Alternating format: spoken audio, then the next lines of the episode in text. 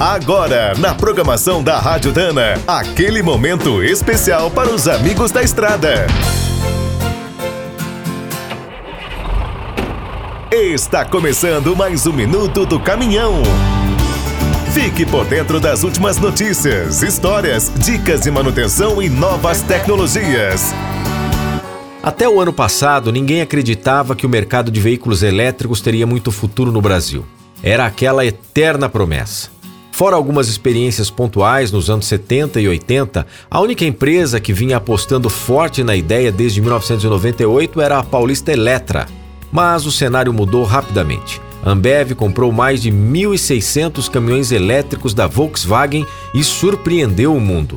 A Eletra, que é uma parceira tecnológica da marca alemã, anunciou uma série de investimentos em novos produtos e na fábrica. Além de ampliar a produção de veículos pesados híbridos e a bateria, serão lançados kits para a conversão de caminhões e ônibus usados.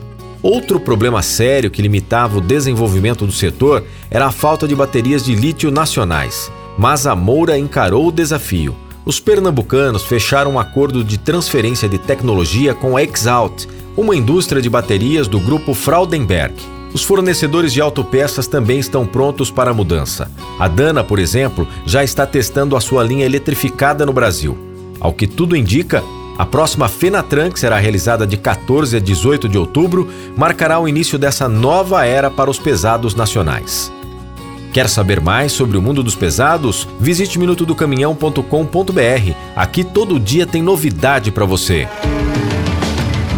O Minuto do Caminhão é um oferecimento de Spicer e Álvaros, a dupla imbatível em componentes de transmissão, suspensão e direção.